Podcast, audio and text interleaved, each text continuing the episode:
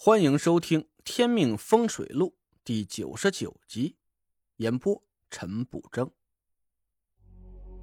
睡到三点半，我关了闹钟，蹑手蹑脚的下床洗漱。四点的时候，准时打开了门。蒋亮的面包车已经停在门口等着我。我上了车，打开手机导航，让他去顾清河家门口。蒋亮真是个铁打的。他昨天几乎是整整一天没合眼，现在竟然精神百倍，满血复活了。我们五点不到就赶到了顾清河家门口，我闭上眼睛，释放出一道神识。顾清河家的主卧方向传来了一股凌厉的煞气，我收回神识，回头对蒋亮笑了笑：“今天还要跑长途，你能顶得住吧？”蒋亮无所谓的点上烟。顶不顶得住都得是我呀，难道还指望您开车呀？我特别不好意思，心想等我解决完了这件事儿，一定要请蒋亮大吃一顿。嗖的一声，一道煞气从卧室的窗户飞了出来。我看了一下时间，五点十五分。我迅速打开包，从里面拿出一张黄纸，叠成了一只小乌龟的样子。我刺破手指，滴了一滴羊血。走。开车，去哪儿啊？跟着这乌龟走。啥玩意儿？我指了指黄纸叠成的小乌龟，它的脑袋指向哪儿，你就往哪儿开。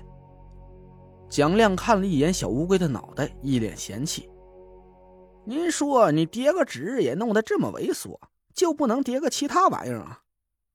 我无奈的笑了笑：“这其他的我也不会呀。”随着车子开动。小乌龟好像活了起来，它摇摆着脑袋。蒋亮跟着乌龟指向的方向啊开去。您真应该去大石烂儿苏家学学扎纸手艺。大石烂儿苏家是什么来路啊？蒋亮嗤笑着：“大名鼎鼎的苏家纸扎都不知道，您没听过纸人苏的名头？”我敲着脑袋想了半天。我还真没听说过。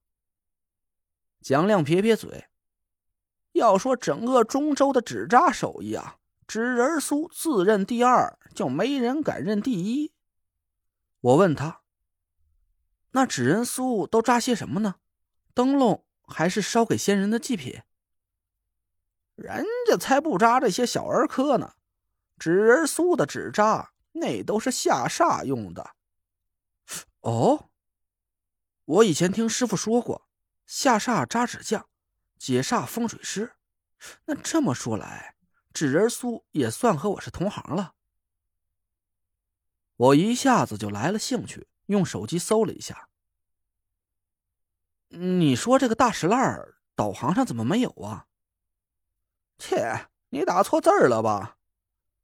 蒋亮连看都没看我说道：“那仨字儿啊，写出来是大栅栏。”但在咱中州话里就读大石烂儿。我又重新搜索了一下，点点头。行，回头有空了，我真的去学一下。下次给你叠个大美女，让你放被窝里搂着睡觉。去你的！我们说说笑笑，蒋亮一路跟着乌龟的指向开去，跟了差不多半个多小时，他有点不耐烦了。我说陈爷。这地儿有多远？你有数吗？得有个三百多公里吧。您怎么算出来的？我笑道：“殷煞是五点五十分离开顾清河家的，他要先去社区人那里汇报情况，然后七点之前回到赵清军的坟里。除掉汇报情况的时间，差不多还有一个半小时。殷煞移动的速度。”差不多是一小时二百里地左右，一个半小时就是三百里地喽。蒋亮一下子来了劲，嘿，那我再开快点应该还能撵上他。陈爷，您坐稳喽。蒋亮一脚油门，车子发疯一样的冲了出去。我被颠的是反胃想吐，我苦着脸，心想啊，我真不该多嘴。车子疯跑了一个多小时。小乌龟终于把头缩进了壳里。我赶紧示意蒋亮把车子停下，干呕了半天呢。就在这附近了，您在车上等我。我从包里掏出一张符箓，贴在车玻璃上，让蒋亮把车窗关严。蒋亮有点不放心：“陈爷，您一个人成吗？要不我也跟着您一起去，也好有个照应。”我拍拍他的肩膀：“设局人用的招数可不是普通拳脚，你就别去冒险了。要是……要是一个钟头我还没回来，你就赶紧回中州，千万别下车。”蒋亮愣了一下，我对他笑了笑，下车关紧了车门。停车的地方是一个村子，从方向上判断，应该是在顾家祖坟那座山坳北边十几里地之外。村子中间有一条河流经过，我听见哗哗的流水声，心里有点紧张。村子几乎是荒废了，没几户人家。我一眼就看到一座院子。心想，设局人一定就住在这里了，实在太明显了。这座院子门口摆放着一只白色石头雕的老虎，老虎四周还用黑色的石块围成了一个阵法，煞气冲天。神虎煞阵，五行属水，肯定是这里没错了。我赶紧从包里翻出几张符箓，叠成三角形，藏在衣袖里。又从地上捡了一块土黄色的石块，含在了嘴里。我慢慢向小院走了过去，每走一步都能感觉到煞气重了几分。我不敢踏进不好的神虎煞阵里，我绕开了法阵，抬脚往院子里走了进去。突然，神虎煞阵里发出一声威严的虎啸，我吓得一哆嗦。屋子里传出一个低沉的声音。水。我缓了缓神，请问家里有人吗？我是路过的，嗯，口渴了，能给点水喝吗？屋门打开，里面走出一个五六十岁的男人，我一眼就看出，这个男人浑身上下都散发着阴寒的煞气。我紧张的手心里全是汗水，心想这个男人应该就是给顾君临下煞的设局人了。男人穿着一身黑布青衣，脚上黑布鞋，他满脸褶皱，头发却乌黑乌黑的，一根白发也没有。我对他笑道：“大爷，我路过这里，找不到卖水的地方，能在你家喝点水吗？”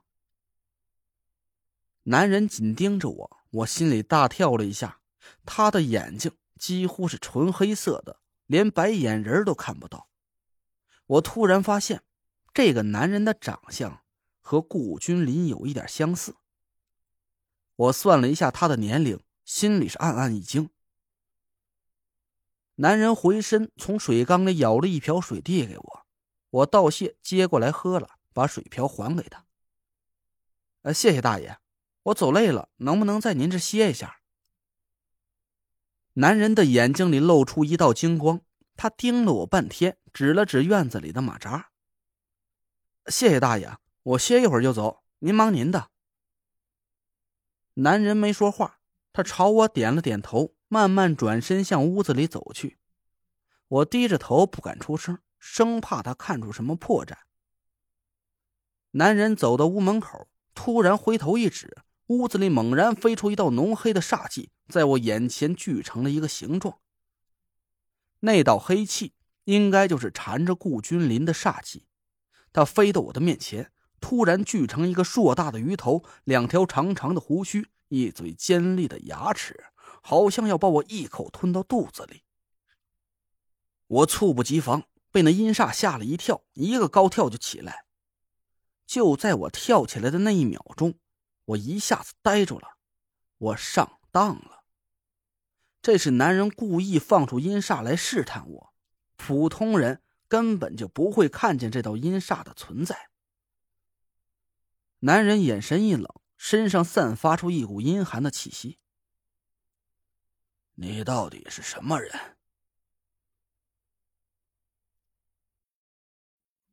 您刚刚听到的是《天命风水录》，我是主播陈不争。订阅专辑不迷路。